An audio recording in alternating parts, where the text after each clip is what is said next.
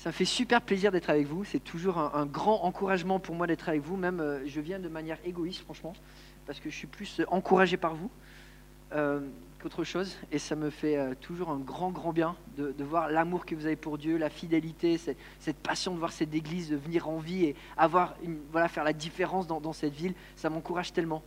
Donc, moi, je reviens ici pour recharger les batteries. Donc, voilà, c'est complètement égoïste, mais ça me fait plaisir. Voilà, on va, on va, on va se lancer dans. Ah ouais, faut appuyer sur on. Ok, l'amour est dans le pré. On va parler de Ruth, mais quand même, j'annonce que voilà, on a eu une, quatrième enfant avec mon épouse, donc euh, ça marche bien de notre côté aussi. Donc la petite Adeline, elle est née le, 3 novembre, et euh, voilà, on essaie de faire des disciples comme on peut, quoi. Et euh, voilà, on participe aussi parce qu'elle est née à la Croix-Rousse, donc voilà, c'est on, essaie de porter du fruit à, la, Croix-Rousse. J'ai vraiment les oreilles trop grandes, hein, je pense. Est-ce que vous vous souvenez de la pire décision que vous avez jamais prise? Voilà le silence là. En fait, c'est dur parce qu'on en prend tellement des mauvaises décisions que c'est vraiment dur à, aller chercher la, plus mauvaise. Hein. Et il y a tellement de décisions qu'en fait, des fois, euh, ça, paraît minime, mais dans le temps, on voit que waouh, ça, c'était vraiment pas une bonne décision. On prend une décision, des fois, on n'anticipe pas le coût que ça va être. Financier ou en énergie ou en temps ou, en ressources. Des fois, ben, c'est des péchés qu'on a commis. Peut-être un premier péché qui a ouvert la porte à plein d'autres péchés, qui va laisser des traces derrière. Des fois, c'est des choix qu'on a faits qui étaient peut-être immatures à l'époque. Des fois, c'est des choix impulsifs qui, sur le moment, paraissaient bons. Et puis après, on regarde, on dit, bah, en fait, non. Des, mauvais choix, on, en fait tout le temps. Euh, hier soir, j'ai récolté euh, une récolte de plein de mauvais choix faits ensemble. En fin d'après-midi, je suis allé chercher notre fille aînée à un anniversaire d'une amie de l'église à, 30 minutes en voiture. Et je déteste faire de la voiture tout seul. Donc je dis, bon, je vais, je vais prendre au moins un gamin avec moi.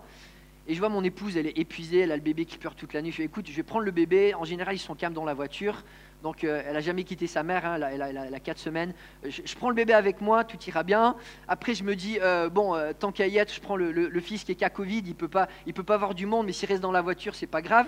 Et puis quand à y aller, autant prendre la Clarisse, la, hyperactive qui est, avec moi, parce que c'est toujours bien de la voir, elle, voilà, elle amène la fête partout où elle va. Donc je me dis, super, on, on va aller à l'aventure, on arrive là-bas. Et, malheureusement, je n'étais pas le, seul à faire des mauvais choix cette soirée-là. Il y a le village où on était allé chercher l'ami qui a, mis aucune lumière dans toute la ville. Et en plus, il pleuvait. Donc, j'ai pas vu le trottoir, pneu crevé. Donc là, on est bien, quoi. Milieu de la nuit, il pleut, tu as le bébé qui commence à chialer comme c'est pas possible, tu as le cas Covid qui bouge partout, qui a absolument envie de toucher tout le monde, et puis tu as les hyperactive au bout de deux minutes qui dit Papa, je m'ennuie, quoi. Donc voilà, je, je sors la clé, coup de pied, pof, la clé cassée en deux je me dis, ah, génial, ça va être bien. Et, euh, euh, en fait, euh, un mois avant, j'avais crevé un autre pneu parce qu'il y avait un, trou dans la voiture. Et j'étais allé en face du garagiste, en face de chez moi. Mais il n'était pas là et c'était son père, un gars qui parlait pas un mot de français. Et en fait, il savait vraiment pas ce qu'il faisait. J'ai dû lui montrer sur YouTube comment changer des pneus. Et en fait, il, a utilisé un, fusil pour visser. En fait, on ne peut plus dévisser. Donc voilà, je me retrouve avec en fait l'accumulation de plein de mauvais choix. Et c'était ma, belle soirée d'hier soir, trois heures euh, sous la pluie avec les enfants, tout ça, c'était juste génial. Mais le fait est que le, problème avec les mauvais choix, c'est que déjà on en fait plein, mais en plus c'est vachement populaire. Franchement, c'est pas simplement nous, c'est tout autour de nous, il y a des mauvais choix, mais tout le temps. Et on vit avec nos mauvais choix et on vit avec les conséquences des mauvais choix de tout le monde. Euh, tu regardes la télé, hein, tu regardes la politique, combien de mauvais choix sont pris au travers du monde et on paye le prix maintenant, on va le prier demain. Les décisions qui ont, été prises il y a des décennies, on, sent les impacts positifs ou négatifs. Celles qui sont prises aujourd'hui, on, les sent et on va les sentir dans le futur. Tu regardes le climat sociétal, ben c'est pareil, il y, a, tellement de décisions mauvaises qui ont été prises sur, sur la famille, sur le travail, sur la manière de vivre, qu'on en souffre au quotidien. Et on, est vraiment dans une société où on, récolte le fruit de mauvais choix en permanence. Et ça, nous fait réfléchir.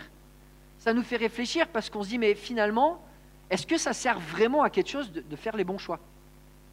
Parce que le monde dans lequel on vit, c'est juste le résultat de, tellement de mauvais choix. Finalement, pourquoi pas, allez, on laisse faire et euh, voilà, on vit le jour le jour, puis on verra bien quoi.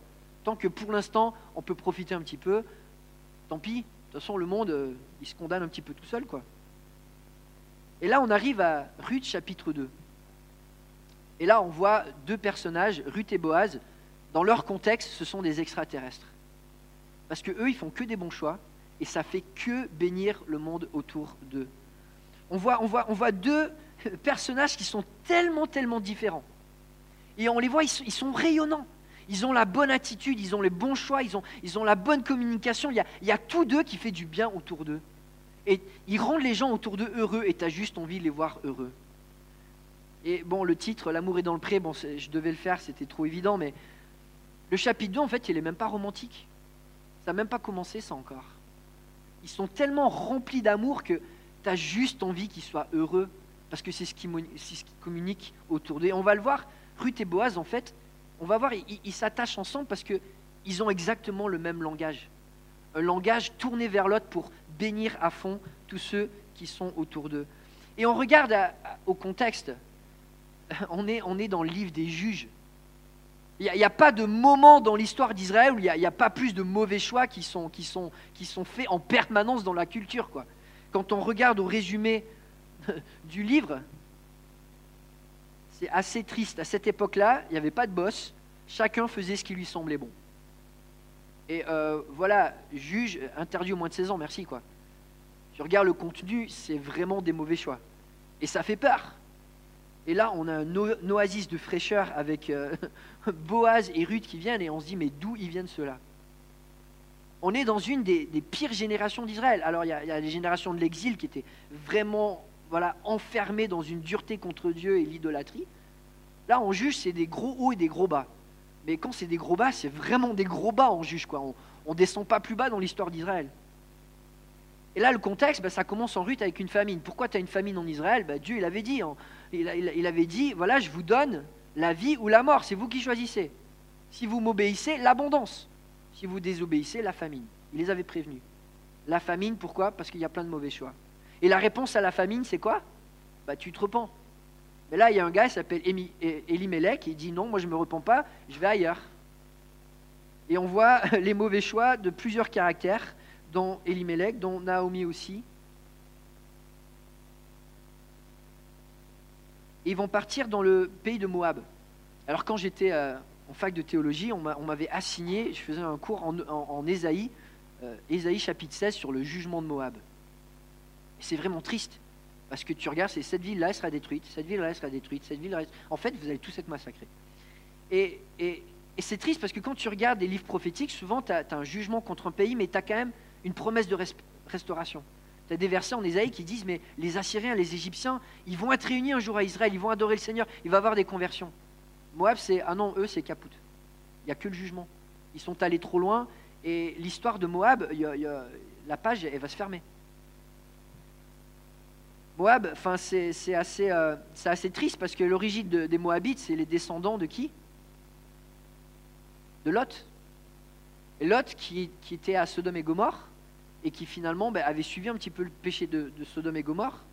Et la conclusion de l'attitude des Moabites, ben, on la voit en Sophonie 2, verset 9, ils vont avoir le même sort. C'est pourquoi, aussi vrai que je suis vivant, déclare l'Éternel, le maître de l'univers, le Dieu d'Israël, Moab sera pareil à Sodome et les Ammonites pareil à Gomorre, un endroit couvert de ronces, de mines de sel, un désert pour toujours. Le reste de mon peuple les pillera, ce qui subsiste de ma nation les aura en héritage. Je ne sais pas si vous vous souvenez du dieu des Moabites, Moloch. Qu'est-ce qu'il faisait? Qu'est-ce qu'il exigeait? Le sacrifice d'enfants. C'était un peuple qui était allé très très loin et il était connu dans les Écritures comme un peuple endurci, orgueilleux. Dieu promet un futur pour de nombreux peuples autour d'Israël. Mais pour Moab, Moab était allé tellement loin, Dieu y promet la destruction. Moab était un peuple sans espérance. En Deutéronome, Moïse il écrit, c'était en réponse quand ils sont sortis de l'Exode, ils, veulent juste passer par le territoire et les Moabites, ils, envoient quelqu'un pour les maudire. Ils les connaissent même pas, tu vois, le, peuple il arrive et on veut que vous creviez. Et euh, ils veulent juste de l'eau après, ils disent non pas d'eau. Au contraire, on va, prendre nos prophètes et on va vous maudire. Ils veulent tuer Israël. Et la réponse de Dieu, c'est dire, ben, ce peuple-là, il va pas pouvoir, enfin, il n'y a, pas d'espoir. L'ammonite, le moabite n'entreront pas dans l'assemblée de l'Éternel, même à la dixième génération, et ce pour toujours, parce qu'ils ne sont pas venus à votre rencontre avec du pain et de l'eau, sur le chemin de votre sortie d'Égypte, et parce qu'ils ont soudoyé à tes dépens Balaam, fils de Béor, de, Pétor en Mésopotamie, pour qu'ils te maudissent. Donc on a un, peuple qui est dur contre Dieu. Alors c'est pas que Dieu n'aimait pas les Moabites, il y a des versets qui disent le Moabite pourra se réfugier en Israël. Et individuellement, il y a un salut pour ceux qui se tournent vers Dieu. C'est l'histoire de Ruth. Mais là, on a Elimelech qui va de pleine volonté dans ce pays. Il trouve pour ses fils des filles du pays et il vit dans ce pays. Et on voit la foi de Naomi, euh, elle n'est pas très brillante. Hein. Quand il y a Ruth qui veut lui suivre, qu'est-ce qu'elle lui dit? Bah, t'as vu ta, ta, belle-sœur, fais comme elle, retourne à tes dieux. Imagine le, le message d'évangélisation, quoi. Il y a quelqu'un qui dit Ouais, j'ai envie de venir à l'église, j'ai envie de découvrir le Seigneur. Ah non, c'est dur, quoi. Tu ne trouveras pas un mari dans notre église, va, va, va, adorer tes dieux.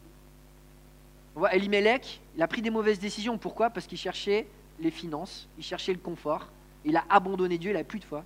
Et Naomi, elle est en train de projeter la même chose pour Ruth. Ce qu'il te faut, c'est un mari, il te faut de la stabilité, il te faut du confort. Dieu, on y pensera après. Retourne à tes dieux. Enfin, vous imaginez quand même le, contre-témoignage que c'est. Face à l'épreuve, on a Elimelech, on a Naomi qui s'endurcissent. D'ailleurs, c'est pas très mignon, mais leurs fils, leurs deux fils, en hébreu, leur nom c'est chétif et malade.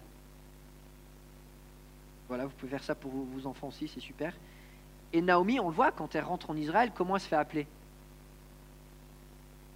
Amère. Amère. T'as pas envie de cette belle-mère-là, hein, je te le dis. Hein. Et pourtant, Naomi, elle va l'aimer. Mais l'amertume qu'elle a dans son cœur. Et en plus, elle dit, c'est à cause de l'éternel. Elle a un cœur qui est dur. Et là, on a deux personnages, et, ils sont tellement magnifiques, Ruth et Boaz. Parce que dans un contexte où il y a tellement de, mauvaises décisions qui sont prises, un contexte bien pire que le nôtre, hein, dans lequel on baigne et dans lequel on souffre aussi à cause des mauvaises décisions qui sont prises, mais on va voir deux personnes qui sont rayonnantes. Et parce que ces deux personnes prennent des bonnes décisions, bah, autour d'eux, il y a des gens qui sont bénis et ça crée un oasis de bénédiction dans un monde de ténèbres. On voit deux personnes qui, agissent juste de manière vraiment différente. Et on voit ça au travers de quatre scènes dans ce chapitre de Ruth 2. Et la première scène qu'on arrive, ben, c'est la rencontre au chapitre 2 dans une scène de travail. On va voir Ruth et Boaz qui, leur caractère, en fait, ils, font des bonnes décisions, ils ont la bonne attitude dans tous les domaines de la vie. Et la première qu'on voit, c'est dans le travail. Je vous invite à, lire avec moi. Donc on, va regarder le passage. C'est toujours bien de lire la Bible quand même. On va regarder euh, Ruth chapitre 2. Nous lisons la parole de Dieu. Noémie avait un parent de son mari, c'était un homme puissant et riche du clan d'Elimelech qui s'appelait Boaz. Ruth la Moabite dit à Naomi Laisse-moi aller ramasser des épis abandonnés dans un champ, derrière celui aux yeux duquel je trouverai grâce. Elle lui répondit Vas-y, ma fille. Ruth alla ramasser des épis dans un champ, derrière les moissonneurs. Il se trouva que la parcelle de terre appartenait à Boaz, du clan d'Elimelech. Or, Boaz vint de Bethléem. Il dit au moissonneur que l'Éternel soit avec vous. Et lui répondirent que l'Éternel te bénisse. Boaz dit à son serviteur, chargé de surveiller les moissonneurs, À qui est cette jeune femme? Le serviteur, chargé de surveiller les moissonneurs, répondit, C'est une jeune femme moabite qui est revenue avec Naomi du pays de Moab. Elle a dit, Permettez-moi donc de glaner, de ramasser des épis entre les gerbes derrière les moissonneurs. Et depuis son arrivée ce matin, jusqu'à présent, elle est restée debout et ne s'est reposée qu'un moment dans la moisson, dans la maison. Le chapitre commence avec Boaz, qui est un boss. Il est riche, il est puissant. Et puis voilà, on se rappelle quand même de la promesse d'Israël, de, Dieu à Israël. Si vous m'obéissez, il, y aura des retombées financières derrière. Parce que j'ai envie de vous bénir matériellement. C'était une promesse faite pour Israël, pour le peuple d'Israël. Et là, on voit un homme qui est béni, et quelque part, on voit que la bénédiction, elle est avec lui. Et, c'est une bénédiction qu'il a envie de communiquer. Enfin, vous imaginez, le gars, il a, on voit le passage, il a un intendant des serviteurs. Il est riche, il est puissant. Et pourtant, il va faire tout le trajet pour aller dans la moisson. Et qu'est-ce qu'il va dire à ses moissonneurs? L'Éternel vous bénisse. Enfin, vous imaginez le boss, quoi. Le gars, il se lève le matin, il va traverser la ville pour venir te voir, juste pour t'encourager, quoi. Pour te dire, mais mon frère, ma soeur, Dieu, Dieu, il est avec toi, vas-y, on, est ensemble, on, va faire des belles choses ensemble. Et juste l'ambiance qu'il arrive à créer, juste avec sa présence, avec quelques paroles, avec son attitude, on voit quelqu'un qui, qui a vraiment ce fardeau de faire du bien au, travers de ce qu'il fait. Il n'a pas besoin d'être là avec les moissonneurs. Il a déjà un intendant. Et l'intendant, on voit, il a, il a quand même une bonne tête sur ses épaules. Il y a Ruth qui vient, il sait quoi faire. Il n'est est pas stressé, il ne se précipite pas, il est bien mesuré. Il y, a, il y, a, une culture de grâce qui est communiquée. Et il dit, ben voilà, il s'est renseigné. Elle, vient de là, elle fait ça. Voilà, on est quand même prudent. Mais on sait que chez nous, on fait grâce. Et du coup, ben, c'est comme ça. Est-ce que c'est bon? Ben oui, c'est bon, c'est ce qu'on veut faire. Il, est tellement en recherche de, communiquer la bénédiction, ben, il le communique autour de lui et il arrive à, créer cette atmosphère au travail à travers de ses employés juste de grâce. Il leur communique la bénédiction et leur réponse est ben, que l'Éternel te bénisse aussi. Ils sont contents de travailler pour lui. Et on voit pourquoi Parce qu'il est engagé, il est plein de bonté, il est plein de bienveillance. Et là, on le voit avec son attitude. Il connaît ses ouvriers aussi. Il arrive et il voit une nouvelle. Bah, il sait qu'elle est nouvelle. Et, il dit, mais c'est qui cette, euh, cette, jeune femme? Qu'est-ce qui vient? Le surveillant connaît la situation, il explique, il dit, c'est bien de lui faire grâce, mais on va être encore plus généreux. Il est prudent, et pourtant il va tout de suite faire un, pas de la foi. On va s'investir pour bénir cette personne. C'est dans son ADN, et c'est un ADN qui va communiquer à, à toute son entreprise, on pourrait dire. Ça serait bien d'avoir des boss comme ça quand même, hein, dans le monde du travail. D'avoir un boss qui vient te voir et dit mais j'ai juste envie que tu sois béni. J'ai envie que tu sois épanoui. J'ai envie que voilà, on, va travailler, on va pourvoir nos besoins, mais on va créer un climat qui est juste bienveillant et qui va permettre que ouais, on est productif, mais on n'est pas esclave de la réussite. On va pouvoir donner au autour de nous et faire du bien. Et là, bien sûr, on a, on a l'exemple de Ruth, qui est absolument admirable. Elle vient de faire un long voyage. Et elle pourrait s'apitoyer sur son sort. Je viens de perdre mon mari. Je suis étrangère, je suis pauvre. Et, pourtant, tout de suite, elle va voir sa, mère qui est amère et qui, elle, elle ne va pas se bouger les fesses. Et elle lui dit, je vais aller bosser. Et tout de suite, on voit aussi, elle a cette, perspective de grâce. Je vais, aller chercher là où je vais trouver grâce. Elle sait que, que, Dieu est là. Et, avec humour, hein, il est écrit, il se trouva qu'elle arriva comme si Dieu faisait les choses par hasard, quoi. Elle cherche la grâce de Dieu et bien sûr, ben, Dieu va lui donner sa grâce. On voit son attitude, elle est, proactive, elle est courageuse. c'est une Moabite quand même. quand, on appelle Ruth la Moabite, c'est dénigrant. Les Moabites, c'était dénigrant. Pourtant, elle n'a pas honte parce qu'elle sait que Dieu fait grâce.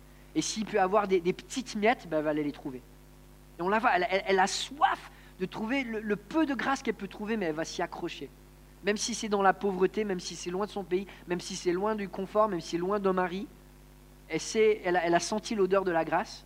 L'exemple d'Elimelech et, et Naomi, c'était pas le meilleur, mais elle a quand même eu assez de traces, assez d'échos, assez de, choses qui étaient tellement différentes de ce qu'elle vivait dans son pays.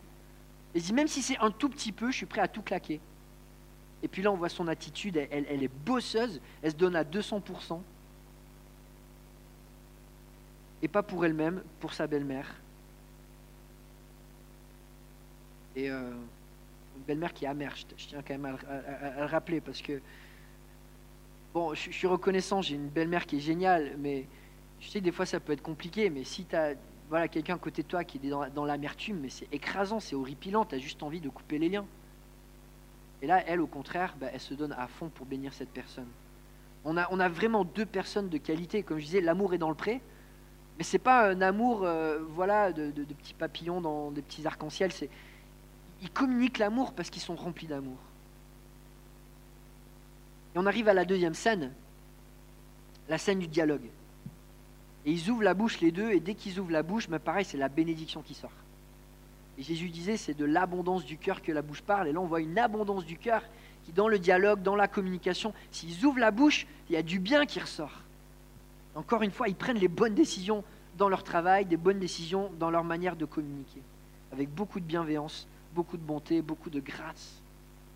Verset 8. Boaz dit à Ruth, écoute ma fille, ne va pas ramasser des épis dans un autre champ. Ne t'éloigne pas d'ici, reste avec mes servantes. Regarde où l'on moissonne dans le champ et va après elles. J'ai défendu à mes serviteurs de te toucher. Quand tu auras soif, tu iras au vase et tu boiras ce que les serviteurs auront puisé. Alors elle tomba le visage contre terre, se prosterna et lui dit, Comment ai-je trouvé grâce à tes yeux pour que tu t'intéresses à moi, une étrangère?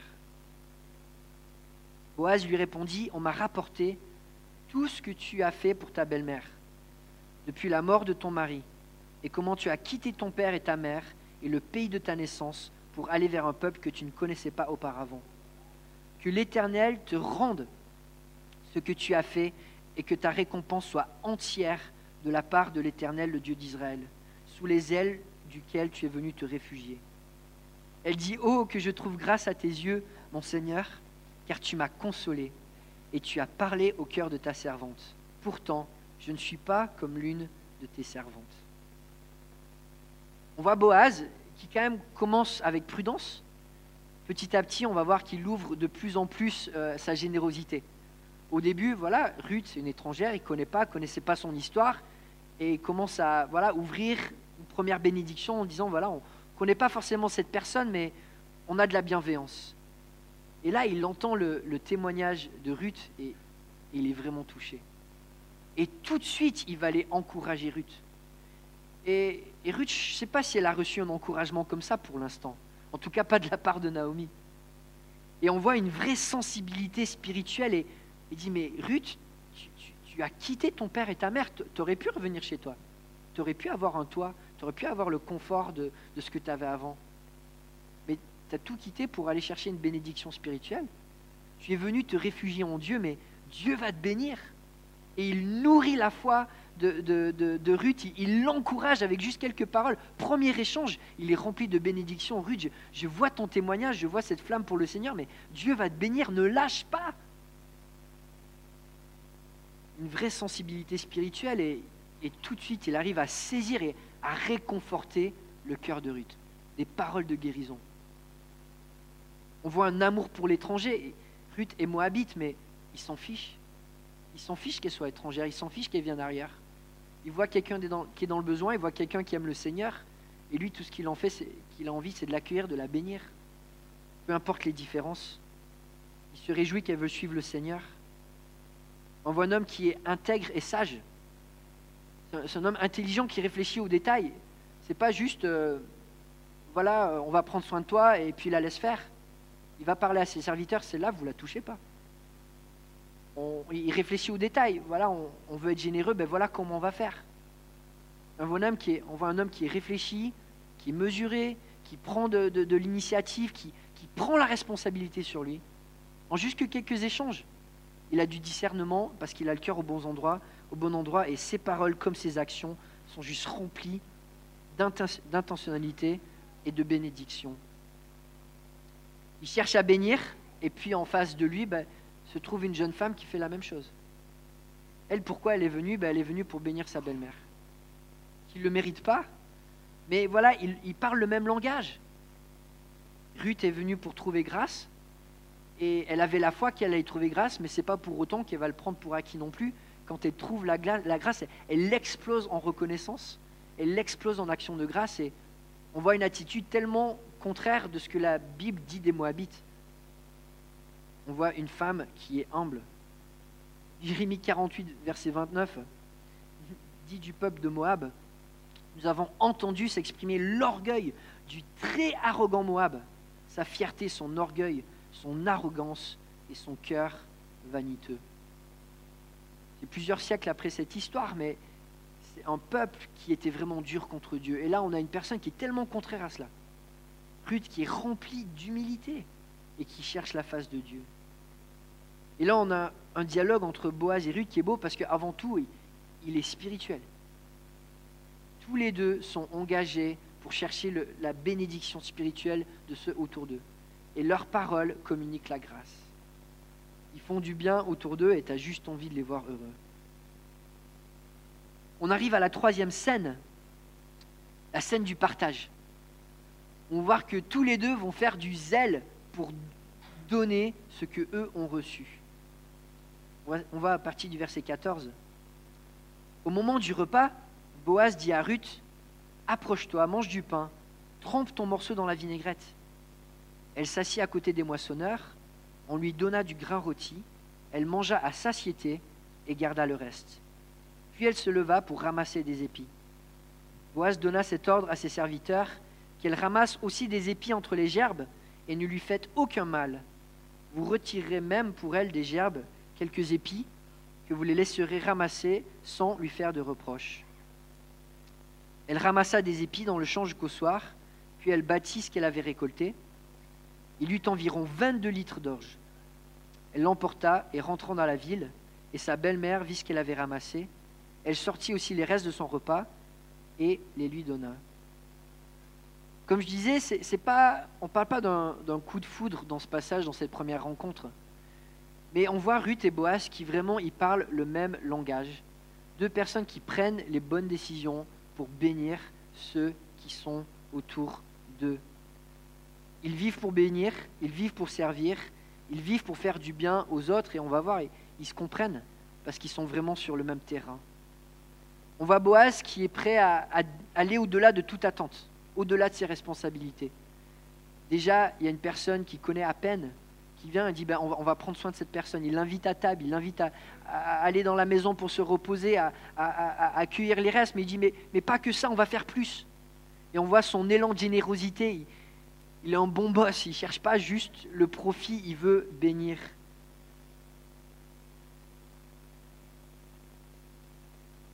Pas simplement que Ruth glane euh, un petit peu des restes, mais aussi l'orge de meilleure qualité. Et puis de son côté, ben, on voit Ruth qui arrive chez sa belle-mère, et qu'est-ce qu'elle fait avec tout ce qu'elle a pris? Elle lui donne. Elle garde absolument rien pour elle. Il a, aucune trace d'ego là-dedans. Elle a, recueilli 22 litres, ce qui est énorme. Elle a un, repas qui reste.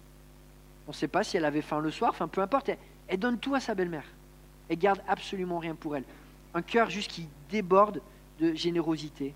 Sa mission, c'était de bénir sa belle-mère et elle vit cette mission à fond. On voit Boaz et Ruth qui sont juste remplis d'amour et chacun de leur côté, bah, ils donnent de même à leur entourage. C'est pas forcé, c'est pas pour gagner les faveurs de l'autre, c'est pas pour séduire. Ils sont là parce qu'ils aiment Dieu, ils ont trouvé la grâce et ils veulent communiquer la grâce. Et là, on, n'est pas sur le terrain du romantique encore. Hein. Il y, a un petit peu de tension dans l'air, mais c'est surtout spirituel. Et puis on va voir, il y a, le temps qui va couler, parce que la saison des moissons, ça peut durer 2-3 mois. Et c'est après la saison des moissons où la belle-mère, qui est quand même juive, hein, elle dit, bon, on va planifier un truc là. Mais c'est tellement rafraîchissant de voir que finalement, le, cette histoire romantique qui va sortir, parce que c'est une belle histoire d'amour, ça commence par deux personnes qui décident en premier de prendre les bonnes décisions. Et c'est vrai que sur le terrain du romantique, bah, c'est souvent là où on triche. C'est souvent là où on ne fait pas toujours les bonnes décisions. Sur le timing, sur la personne, sur la manière, sur les compromis. C'est un terrain où tellement souvent, finalement, notre foi va en souffrir parce que les décisions ne sont pas forcément bien prises. Et là, on voit un exemple tellement magnifique. Parce qu'on a un homme et une femme qui cherchent à plaire à Dieu, qui cherchent à prendre les bonnes décisions. Et, ça déborde de bénédictions. Dieu les voit, Dieu les observe et Dieu ne va pas les lâcher. Dieu ne va pas les lâcher pour prendre les bonnes décisions. Il cherche la grâce et Dieu va répondre avec une générosité dans cette grâce. On voit la main de Dieu. Et ça finit avec cette quatrième scène qui est la scène de l'espoir. La scène de l'espoir à partir du verset 19. Sa belle-mère lui dit, Où as-tu ramassé des épis aujourd'hui? Où as-tu travaillé? Béni soit celui qui s'est intéressé à toi. Ruth raconta à sa belle-mère chez qui elle avait travaillé. L'homme chez qui j'ai travaillé aujourd'hui s'appelle Boaz, dit-elle. Naomi dit à sa belle-fille, Qu'il soit béni de l'Éternel, qui garde sa bonté pour les vivants, comme pour les morts. Cet homme nous est proche, lui dit encore Noémie, Naomi. Il est un de ceux qui ont droit de rachat sur nous. Ruth la Moabite ajouta, Il m'a dit aussi, reste avec mes serviteurs jusqu'à ce qu'ils aient terminé toute ma moisson. Naomi dit à sa belle-fille Ruth, Il est bon que tu sortes avec ses servantes, ma fille, et qu'on ne te rencontre pas dans un autre champ. Ruth resta donc avec les servantes de Boaz pour ramasser des épis jusqu'à la fin de la moisson de l'orge et de la moisson du blé. Elle habitait avec sa belle-mère. Ce livre, du début à la fin, il est super touchant. Mais là, on a un truc qui est vraiment touchant que, je n'avais pas observé avant, c'est qu'on on voit Naomi qui va changer d'attitude. Et au lieu d'avoir l'amertume dans sa bouche, pour la première fois, il y a une bénédiction qui sort. Et elle commence à voir la main de Dieu et elle va dire ben, Béni soit ce Boaz. On voit son, l'attitude de Ruth et de Boaz qui est contagieuse. On l'a vu avec les moissonneurs, juste cette attitude voilà, toute simple, dans la simplicité, dans, l'authenticité, dans, l'entourage de Boaz. Et on voit que ça, va commencer à dépeindre sur Naomi. Au lieu d'être enfermée dans cette amertume, finalement, il y a une ouverture. Finalement, elle, retrouve de l'espoir parce qu'elle voit la bénédiction de Dieu dans ceux qui l'obéissent, dans ceux qui le suivent et dans ceux qui prennent les bonnes décisions. Il y a une lueur d'espoir qui apparaît et il y a l'amertume qui commence à se dissiper. Et puis quand Naomi réalise que Boaz est un parent, l'espoir d'un futur aussi sur terre concret euh, devient beaucoup plus évident. Et là encore, on n'est pas dans une perspective romantique, sauf si bien sûr la, belle-mère, elle se frotte les mains, elle dit j'ai un truc derrière la tête, mais pour l'instant c'est trop tôt. Que ce soit romantique ou pas, le droit de rachat, ça pouvait les sauver de la pauvreté et, de, cette misère. Mais tout d'un coup, on dit, mais Dieu ne nous a pas mis là par hasard on a quelqu'un qui est bienveillant et qui peut nous sauver de ce pétrin. Donc on va, on va, on va faire confiance au Seigneur en disant, placez là, on va juste persévérer. On va persévérer là où Dieu nous a mis, parce qu'on a de l'espoir, parce que Dieu bénit et on peut s'accrocher à cela. Pour l'instant, l'espoir est que Naomi et Ruth peuvent être rachetés, adoptés dans une famille, sortis de la pauvreté et de la misère, encore une fois, c'est possible que la belle-mère euh, mijote quelque chose, mais on ne sait pas encore. Dans trois mois, ça sera bien évident. Hein. Écoute, tu vas lui demander de sortir avec toi, et il va dire oui. Voilà, il y a des manières différentes de faire dans la Bible. Il hein. ne faut, pas être coincé. Hein. Et euh, voilà, comme je disais, il y a plein de choses touchantes dans ce livre. Il y a plein de bonnes leçons à tirer de ce chapitre. On voit l'attitude de Boaz et Ruth au travail. Ils y vont pour bénir. Et Dieu les utilise. On voit la manière dont ils communiquent. Ils ouvrent la bouche pour encourager. Et on le voit, ça, crée un, climat juste de, bienveillance autour d'eux. On voit un amour sacrificiel dans leur choix, de, faire preuve d'une générosité qui coûte et qui prend des risques pour bénir l'autre. Et puis on voit la, sagesse dans la patience, dans la persévérance, dans la confiance en Dieu. On est toujours dans la période des préfréquentations, comme je disais, il y a quelques étincelles, dans l'air, mais ça reste plutôt spirituel, plutôt discret. On a surtout deux personnes prennent les bonnes décisions, qui agissent bien, qui communiquent la bénédiction, et on a juste envie de se réjouir avec eux. je pense que c'est ce que j'ai tiré de ce passage. Quand on a des personnes qui ont soif de la grâce de Dieu et qui se réunissent ensemble, bah, ça crée un impact. Et l'église locale, c'est vraiment ça. Hein. Quand on a des gens qui se réunissent et qui ont soif de, connaître la grâce de Dieu et de communiquer la grâce de Dieu, mais l'impact, il est grand. Et là, il n'y a aucun doute, Ruth et Boaz, ils ont eu un impact sur leur génération, mais on le sait, pas juste sur leur génération, parce que quatre générations plus tard, il y a le roi David, et puis mille ans plus tard, il y a Jésus. Donc c'est quand même pas rien. Mais voilà, quand on a des gens qui cherchent la grâce de Dieu, ben on obtient quoi? On obtient la grâce de Dieu quand on a des gens qui cherchent à bénir autour d'eux, eh ben, Dieu va les utiliser pour bénir autour d'eux. Et que ça soit voilà notre encouragement pour cette semaine, pour les deux semaines qui viennent, que nous ayons cette mentalité de dire Dieu, comment est-ce que je peux bénir autour de moi Par ma parole, dans mon travail, par mes actions, même si je vis dans le temps des juges. Chacun fait ce qui lui plaît, c'est du n'importe quoi, mais Dieu est avec moi.